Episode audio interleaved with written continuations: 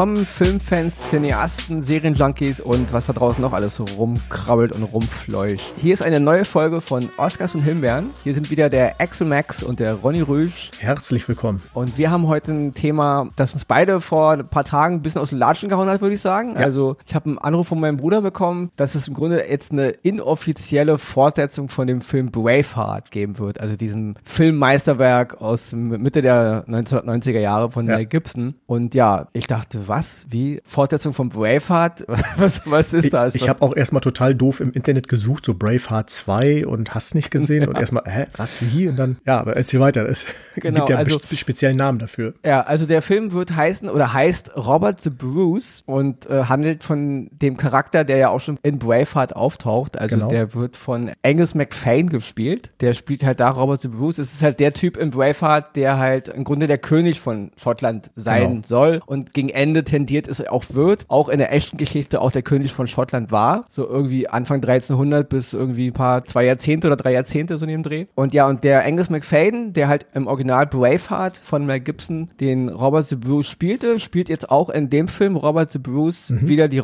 die Rolle, die gleiche Rolle. Hat auch mit am Drehbuch gearbeitet. Und ja, und ja, mein erster Gedanke war, warum erst jetzt? Ja, also, stimmt. mein Braveheart ist 25 Jahre alt und wenn ich es richtig verstanden habe, handelt der Film ja eigentlich kurz danach irgendwie, also zumindest was ich bis jetzt gelesen habe. Und ich denke, ja gut, ich meine, der Mann ist jetzt auch 25 Jahre älter. Also mhm. so gesehen wäre es von meinem Verständnis besser gewesen, wenn man schon diese Geschichte weitererzählt, dann doch da vielleicht fünf Jahre später gleich ein. Also 25 Jahre finde ich schon ein bisschen hart, weil der Schauspieler, so cool ich ihn auch fand, sieht natürlich jetzt schon immens älter aus als deutlich. damals. Und, man kann ähm, das natürlich noch so darlegen, dass die Zeit damals natürlich deutlich stressiger war. Ne? Man ist ja um die 1306 oder wann das spielt, ist man ja viel durch die Landen zu Fuß gegangen und so. Und die Leute waren natürlich ziemlich schnell, sahen schnell kaputter aus als heute. Also mit 30 genau, war man damals das, das ja heißt, schon eher das alte Eisen. Fünf Jahre sahst du dann aber 25 Jahre älter aus sozusagen. Richtig, das kann gut sein. Also so gesehen, andererseits ein bisschen Schminke und so kann man ja alles ein bisschen hinkriegen. Ne? Ja, wir beide haben den Film noch nicht gesehen, Nein. müssen wir dazu sagen. Aber was ich bis jetzt gelesen habe und auch den Trailer, den ich gesehen habe. Großartig. Also, also auch äh, gute Besetzung. Also ich habe jetzt nicht die ganzen Schauspielernamen im Kopf, aber da sind auch einige Schauspieler dabei, die ich aus diversen Serien kenne, wo ich mich einfach freue, dass die äh, es geschafft haben, jetzt auch in einem Film mitzuspielen und nicht nur in ihrer Serie. Zum Beispiel aus Shameless, eine Schauspielerin spielt dort okay. äh, eine Rolle und sowas. Und das glaube ich, also der Trailer macht auf jeden Fall Bock und ich glaube, dass ja. es einfach ein guter Film ist. Jared ja. Harris spielt mit, habe ich gesehen. Ja. Ähm, ja, und den kennt man natürlich aus diversen, auch Filmen natürlich schon, nicht? Genau, aber genau. eben auch aus Serien. Übrigens, wer es nicht weiß, der Sohn von Richard Harris, also einen großen Schauspieler seiner Zeit. Ich mhm. weiß nicht, wer ihn jetzt kennt, aber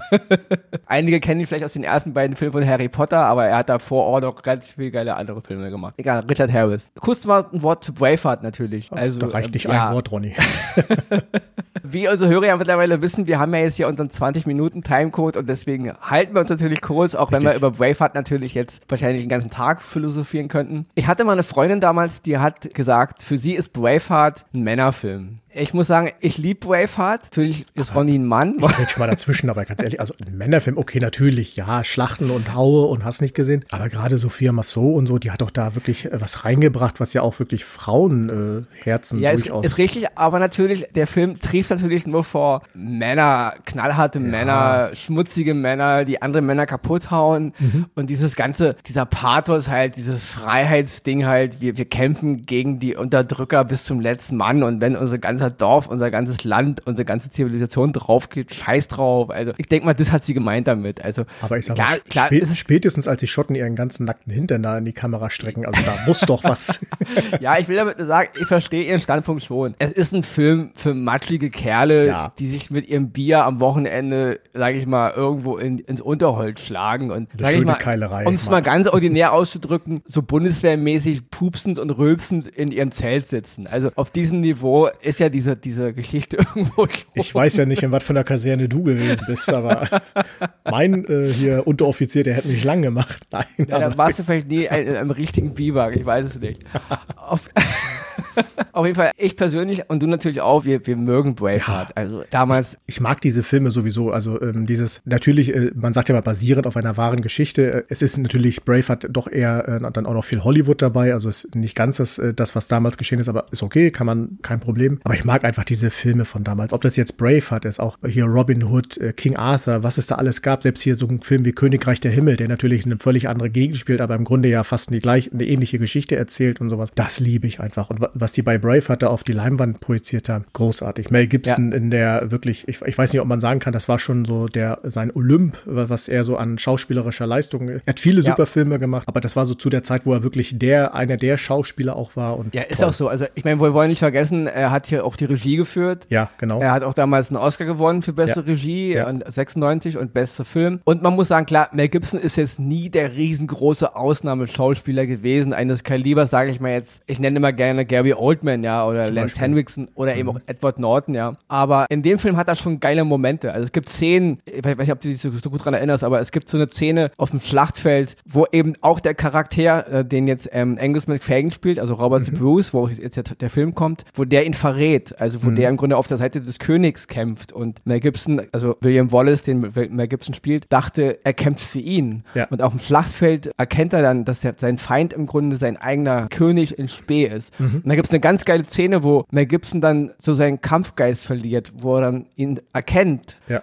Und, und da spielt er echt brachial. Also ja. es ist eine Szene ohne Dialog. Es ist eine Szene, die nur auf seinem Gesicht basiert und nur in seinen Augen. Und man sieht in dem Moment, wie eine Welt zusammenbricht. Und ja, das ist das ganz stimmt. tolle Performance. Ja, also, und eben, was hier auch wirklich toll war damals, fand ich ähm, 1995 im Kino, man hatte noch nie so, so eine Schlacht gesehen. Also mhm. auch, auch der, der Brutalitätsgrad war sehr, sehr hoch, was ich finde, in so eine Art Film auch reingehört. Weil ich hasse immer so Filme, die in so einem Metier handeln, wo niemand blutet. Also wenn Menschen mit Schwertern und Äxten Äxten aufeinander losgehen wie die das wilden Viecher, spritzt dann es nur und musste ja. danach höllisch aussehen aus dem Schlachtfeld. Und ja. das war bei Braveheart mal so, wirklich mal so ein, also ein Film, wo man so sagt, oh, krass, also ja, das ist echt hammerharter Scheiß und hat natürlich dann auch die Wucht so rübergebracht. Ne? Und die Schlachtenszenen waren auch der Hammer, also an sich so. Es war mal was, mal was. Man darf es nicht vergessen, das ja. war zu einer Zeit gewesen, als Computertechnik noch gar nicht so ausgereift war. Die Schla so Schlachtszenen, die wurden noch richtig mit Statisten gedreht. Da sind wirklich hunderte von Statisten übers Feld gelaufen und ich möchte, ich weiß gar nicht, wie lange so man braucht, um bis man so eine Szene wirklich im Kasten hat, bis da alles so klappt, wie es klappen soll. Das ist noch große äh, Drehkunst. Ich sag mal, heute sicherlich auch, aber wenn man so an Filme wie Herr der Ringe oder sowas denkt, ist natürlich alles Fantasy oder sonstiges. Aber da ist natürlich viel Animation dabei. Da, da sind vielleicht, da stehen vielleicht 50 Leute auf dem Feld und die restlichen werden dann durch Motion Capture, wie das alles heißt, dazuge. Wo man sagen muss, Herr der Ringe war auch nur sechs Jahre später. Ja, man aber klar, aber der, der Sprung war immens. Also, ja. weil es ging ja in der Zeit los. Ja, nee, das, klar, und da waren keine computeranimierten Schlachten nee. in Braveheart. Das macht halt diesen Film, äh, so, der sowieso großartig ist, aber noch äh, jetzt mit äh, viel Weitsicht drauf geguckt, natürlich noch imposanter. Wenn man sich ja. dann diese Szenen da anguckt mit den großen Schlachten, die ja da immer auf Feldern und so stattgefunden haben, das ist beeindruckend. Also. Es gibt auch eine Szene in Braveheart, das ist die Szene, in der William Wallace in dieses Camp reitet, nachdem man seine Frau, die er heimlich geheiratet hat, ermordet hatte, diese Mauern und diese Szenerie, wie er in dieses Camp reitet, diese mhm. Kamera, wie diese Wachen so mit Zeitlupe auf das Pferd zulaufen und wie sie sich so kreuzen vor der Kamera und ja. das ist wirklich, das ist, der, glaube, der Kameramann hat, hat auch einen Oscar bekommen damals. Ich meine, ja. Und auch, mhm. und auch zu Recht, weil das ist genauso eine Szene, ich mag ja auch in dem Moment Mel Gibsons Regiearbeit, das kommt auch in Apokalypto und auch in Passion Christi sehr geil rüber. Diese Inszenierung, wenn eine Szene sich aufbaut und es so Ruhe ist, aber trotzdem ist die Spannung zum Greifen und seine Charaktere kreuzen dann oft so den, den Kamerawinkel, also sie überschneiden sich beim Laufen und so. Das ist sehr, sehr geil inszeniert und das ist in Braveheart auch sehr, sehr cool. Mhm. Und man muss natürlich trotz alles Hollywood-Flair, klar, Braveheart trieft nur so für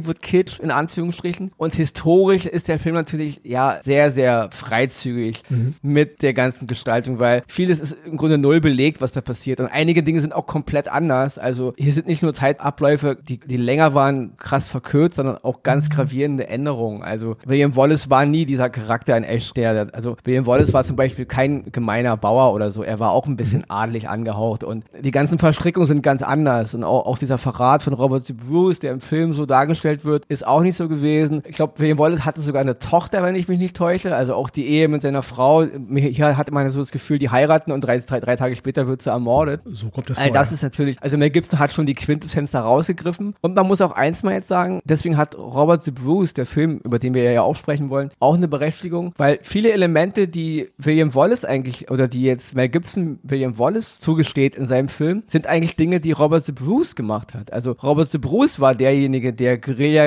mäßig gegen die Engländer gekämpft hat, jahrelang, mhm. bevor sie erst mit William Wallace zusammengekommen sind. Also ja. viele Elemente, die, die uns Mel Gibson als äh, William Wallace verkauft, ist eigentlich Robert the Bruce. Mhm. Und, und andererseits soll der wohl auch historisch gesehen nicht ganz so ein netter und zaudernder Typ gewesen sein, wie er in dem Film. Er war auch schon ein ruchloser König. Und ja. ich meine, wir reden hier ja, in einer Zeit vor 700, 800 Jahren. Und ja, wenn man da zimperlich war, ich glaube, mit, mit Appeasement-Politik bist du da auch nicht weit gekommen. Also, das stimmt. Das, denk mal, das war eine Zeit des Schwertes. Und soll das alles, ich bin auch kein Freund davon, Fakten schön zu reden. Wenn, wenn ich irgendwas erzählen will, dann ist es immer ganz nett, wenn man zumindest den historischen Rahmen so gut es geht hält. Und, Nein, ja. und auf dieser Ebene muss man schon sagen, versagt Braveheart natürlich total. Also, er wird vielleicht die Quintessenz der Sache herausgreifen. Also dieses Gefühl, weil es kommt wirklich gut rüber. Ich meine, die Endszene, wo man dann William Wallace foltert und hinrichtet und wie er dann nochmal Freiheit schreit mit seiner Das war letzten, Hollywood pur. Also. Ja, aber es ist trotzdem geil. Also ja, natürlich. Man kriegt Gänsehaut dabei und das sollen Filme ja auch tun. Filme sollen ja. uns ja auch ja die Quintessenz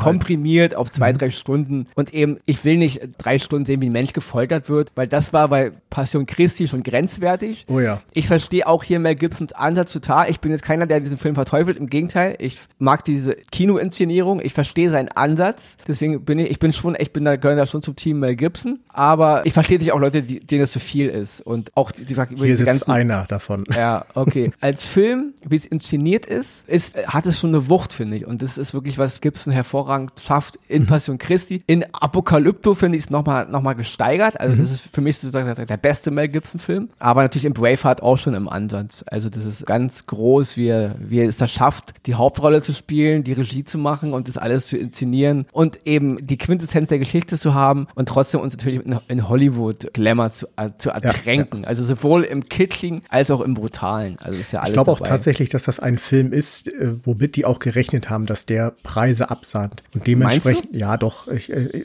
man, es gibt so Filme ähm, und auch Produktionen, da habe ich immer das Gefühl, das funktioniert. Das, da wussten die auch schon vorher, das kann ein Film werden, der auch, ich sage mal, zumindest auf dem äh, Zettel der Nominierung landet. Und dementsprechend natürlich dann auch dementsprechend äh, wollen die dann auch den Flair und sowas da einbauen. Das, aber das finde ich ja gar nicht schlimm. Das ist ja, äh, ich sag mal, die machen das ja aber nicht nur. Aber ich denke um mal, es gibt ja immer so Filme, die ja immer gegen den Geist ihrer Zeit stehen. Und mhm. ähm, ich denke nicht, dass 95, dass man sich so dachte, so, oder also Anfang, wenn man angefangen hat zu planen, vielleicht so 93, sich dachte, oh, es ist, ist die Zeit für so ein Schlachtengemälde mal wieder. Also ich denke schon, dass da einige gesagt haben, ja, kannst du machen, aber ich glaube nicht, dass so ein Film das groß Erfolg hat. Ob er vielleicht dann Preise bekommt, ist eine andere Geschichte. Aber der Film war ja auch ein barbarster Erfolg beim Publikum. Und, und es war ja auch irgendwie Mel Gibson, das, und das merkst du dem Film auch an, es war Mel Gibson eine Herzensangelegenheit, diesen ja, Film zu machen. Also. Nee, was ich ja damit meine, ist einfach, dass er für sich selber sagt, ich bringe da meine Note mit rein. Deswegen auch wahrscheinlich auch so diese äh, Tendenzen weg von der Gewahrheit, die ja noch nicht so ganz bekannt auch war. Und versucht daraus wirklich dann auch den Leuten einen Film zu geben, wo ich sage, die Geschichte okay, aber Mel Gibson auch damit rein. Und dann auch okay. Hat funktioniert. Das ist richtig, ja, genau. Ne? es, ist ja, es ist ja schon ein Mel Gibson-Film, genau. Ja. Das, das, ist ja auch bei Filmen wie, wie Der Patriot. Das ist ja genau. auch da wieder Mel Gibson, obwohl ich ihn auch toll finde, so ist nicht. Und selbst die ganze, hier Martin Wicks, die ganze Liesel Rappen-Reihe ist ja genauso. Es, ja. Klar, es ist der Charakter, aber es ist schon. Und der kann es aber auch Gibson. anders. Wenn ich äh, einen Film, der bei Mel Gibson ja mehr unterm Radar läuft, den ich persönlich aber total geil finde, ist ja Payback zum Beispiel. Okay. Weil, weil man den kennt. Das ist eher weniger Mel Gibson. Das ist wirklich mehr so ein, auch, äh, auch wenn er die Hauptrolle spielt, aber das ist we weniger Mel Gibson wie jetzt in Lethal Weapon oder Braveheart oder sonstiges, aber trotzdem auch ein genialer Film, wie ich finde. Lief ja. aber deutlich unter Radar, wurde auch, glaube ich, von den Kritikern teilweise ziemlich zerstört, was ich, ich persönlich nicht verstehe, aber gut, jeder hat ja seine ja. eigenen. Aber da ist er, äh, obwohl er wirklich in dem Film der Charakter ist, aber trotzdem nicht der Mel Gibson, wie man ihn wahrnimmt in okay. anderen Produktionen. Aber also für Ronny wird Mel Gibson ewig Mad Max bleiben. Also ja, gut, okay. Mit, mit Mad Max bin ich groß geworden ja. und äh, auch wenn Tom Hardy jetzt im vierten Mad Max jetzt die Rolle übernommen hat, aber ja, Mel Gibson ist für mich mehr. Gerade im zweiten Teil, also hier Road Warrior oder Mad Max 2, je nachdem, wo man aufgewachsen ist, mhm. Ja, das ist für mich, das ist für mich Mel Gibson. Ja, ja also. natürlich. Das ist, äh, das, das ist seine Paraderolle. Die viele ja. aber auch vergessen. Also er wird ja, ja tatsächlich mehr mit Liesel Weapon äh, abgestempelt als mit Mad Max. Aber sehr schade eigentlich, weil dieser, dieser schweigende, mit Lederklamotten, äh, ja, beklebte Typ so mit seiner komischen Friese und so. Das, ist, das wird für mich ewig äh, Mel Gibson bleiben. Und in diesem Zusammenhang finde ich eigentlich diese Sache jetzt, diese, diesem Robert the Bruce, mhm. dem, also dem, der ja nun auch dieser Freiheitskämpfer war, dieser schottische Freiheitskämpfer. Übrigens, ähm, was vielleicht einige nicht wissen, Bruce Wayne, der Charakter von Batman, hat seinen Vornamen aufgrund dieses Mannes, ja. Also die Schöpfer von Batman, die sich damals den Namen ausdachten, Bruce Wayne, haben von Robert the Bruce, also diesem schottischen Freiheitskämpfer, sich den Namen geliehen. Also deswegen heißt Bruce Wayne Bruce Wayne, ja. Ich könnte jetzt cool sagen, richtig, aber nee, wusste ich tatsächlich vorher okay. auch nicht. Also. Nur mal so, so als Sidefact, ja. Und deswegen finde ich es aber ganz gut, dass jetzt Angus McFadden das nochmal aufgreift, weil Robert the Bruce kommt ja schon ein bisschen schlecht weg im Braveheart, mhm, obwohl er das eigentlich aufgrund seiner Geschichte nicht so verdient hat, wenn es denn so gewesen ist. Und da er ja eigentlich im Grunde, er ist er ja auch dieser Freiheitskämpfer dann gewesen, der letzten Endes ja dann auch König wurde. Also ja. deswegen finde ich es ganz gut jetzt dafür. Ich weiß nicht, ob, den, ob der Film es gewisse historische Fakten gerade rückt, kann ich mir jetzt nicht vorstellen. Die werden wahrscheinlich auch wieder ein bisschen so ihre Legende spinnen. Mhm. Dennoch hat der Mann, denke ich mir auch gerade aufgrund des Erfolges natürlich von Braveheart, dass jetzt alle William Wallace im Grunde kennen und um dem Mann so ein Denkmal geschenkt wurde, finde ich es gar nicht so verkehrt, dass man jetzt Robert Z. Bruce auch seine Story gibt. Und letzten Endes endet ja Braveheart auch so hervorragend damit, dass ja im Grunde William Wallace durch seinen Tod oder durch seine Ermordung die Fackel der Freiheit im Grunde fallen lässt mhm. und jetzt Robert Z. Bruce am Ende das übernimmt. Selbst im Universum von Braveheart funktioniert die Fortsetzung und in der echten Geschichte sowieso, auch wenn natürlich ja. die Zeitabläufe da in echt viel länger waren und die Zusammenhänge natürlich komplett anders. Dennoch hat Robert Z. Bruce auch sein Denkmal verdient in mhm. diesem Atemzug eines Bravehearts. Und deswegen finde ich die Idee hervorragend, dass Angus McFadden jetzt das nochmal aufgreift. Vielleicht setzt der Film ja auch tatsächlich ein Denkmal. Ja. Das Einzige, ich mein, wo ich, ja? Nee, bitte. Das Einzige, wo ich so ein bisschen Bammel vor habe, ist, ähm, wenn man den Trailer sieht und so wie der Trailer aufgebaut ist, hat man das Gefühl, dass es halt sich nochmal in der Geschichte äh, wie bei Braveheart so ein bisschen ähnelt. Der Einsame, ne? der, der, Einsame, der dann, was heißt der Einsame, ich sag mal, äh, William Wallace war jetzt nicht so ganz der Einsame, aber äh, in, bei äh, Robert the Bruce in dem Trailer kommt es so rüber, er ist der Einsame, der irgendwie durch die Wildnis von Schottland gejagt wird und jeder will seinen Kopf und er wird dann irgendwie gefunden und baut eine Armee auf und kämpft dann gegen die Tyrannei. Da kann es natürlich, ist die Gefahr, ja, ja. dass es dann schnell eine Kopie einfach wird, die dann einfach nur im Schnee spielt, statt in dem im sommerlichen ja. Schottland oder wie auch immer. Das, Aber das ist richtig. Man hat, man hat ja immer, ich ich, ich ziehe da immer gerne den Gag aus RTL Samstagnacht. Äh, wir verraten den Film schon in der kompletten Vorschau Pictures, äh, wer sich dran erinnert, lange her. Äh, manchmal überrascht es ja einem auch und so ein Trailer verrät eigentlich, macht nur Hunger und verrät gar nicht, was tatsächlich dann im Film abgeht. Da bin ich sehr gespannt. Also. Ich meine, Fakt ist, der Film wird kein Mega-Erfolg, das ist klar. Nein, und er wird auch das Rad nicht neu erfinden. Ja, in den Kinos hat er nun eh keine Rolle gespielt, Corona-bedingt ja. sowieso schon. Auch unser Kinostart ist halt jetzt ins Wasser gefallen, weil er ja nun direkt auf Blu-ray erscheinen Auskommt, wird. Genau. Wenn man den Podcast später hört, erschienen ist. Stimmt. Und deswegen, ähm, ja, wird der Film wahrscheinlich so nicht groß was reißen, aber ich sage immer so, die Braveheart-Gemeinde, also jetzt du und ich, Leute, die Braveheart gut fanden, die werden natürlich gucken. Ja. Und ich hoffe, er wird nicht eine reine Kopie von äh, Braveheart sein. Also mhm. ich finde, die sollten der Sache dann schon, sage ich mal, ein neues Level geben, ein ja. anderes, anderes. Und ich hoffe, dass sie es auch hinbekommen. Also ich persönlich bin sehr gespannt auf den Film, ich freue mich drauf. Ähm, ich denke nur, er kommt einfach ja so 20 oder 15 Jahre zu spät. Also genau, er genau. hätte auf jeden Fall früher kommen müssen. Ja. Ich hoffe nur, dass, dass der Charakter da jetzt nicht so verbraucht verbraten wird, dass sie das irgendwie hinbekommen. Und ansonsten finde ich, der Film hat auf jeden Fall seine Berechtigung, weil diese, dieser Charakter von Robert the Bruce, der ist nicht so gut weggekommen, wie er historisch belegt, im Grunde ja. anders. Und er hat viele Dinge gemacht, die William Wallace im Braveheart zugeschrieben werden. Und deswegen finde ich es okay, dass er seinen eigenen Film bekommt. Ich kann auch ein bisschen den Angus McFadden, also den Schauspieler verstehen, der wie gesagt auch am Drehbuch mitgeschrieben hat, dass ihm das auch vielleicht ein Bedürfnis ist, die Geschichte jetzt auch mal zu erzählen. Vielleicht nochmal, ja, zu erzählen. Und genau. deswegen hoffe ich, dass sie auch ein bisschen, auch hier zumindest die Quintessenz der Sache behalten und nicht mhm. jetzt daraus so ein tränendrüsiges Action-Spektakel machen, was im Grunde nur eine Art, wie, wie du schon sagst, Braveheart 2 sein will. Also ja. das brauchen wir hier nicht, ja. Wir brauchen hier schon ein bisschen was anderes, damit ich als Fan auch sagen kann, finde ich cool. Und falls der Film, ja, wenn der Film raus ist und wir ihn gesehen haben, dann machen wir natürlich nochmal einen Podcast darüber. Auf jeden Fall. Entweder kriegt er dann einen Oscar oder eine Himbeere von uns. Richtig. Und ich, und ich hoffe, er kriegt einen Oscar. ja. Und äh, da ich hier gerade schon wieder äh, auf meinem Knopf im Ohr äh, von der Regie die Anweisung bekommen habe, dass wir langsam zum Ende kommen sollen.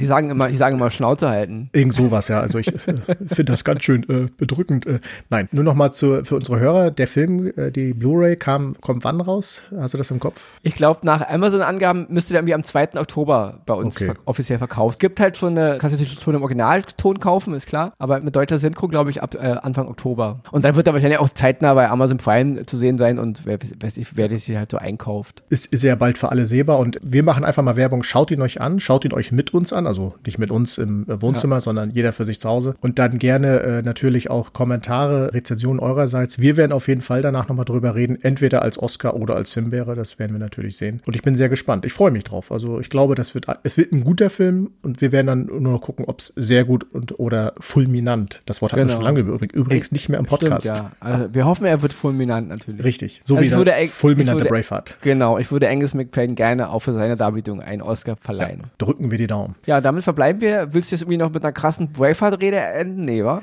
Ich, ich hatte sie geübt, aber ich muss ehrlich gesagt, äh, bevor ich unsere Zuhörer äh, vom Hof jage, lasse ich es heute mal lieber. Okay. Aber beim nächsten, beim nächsten Film habe ich es wieder drauf. okay, damit verabschieden wir uns. Bis zum nächsten Mal. Bis dahin, ciao.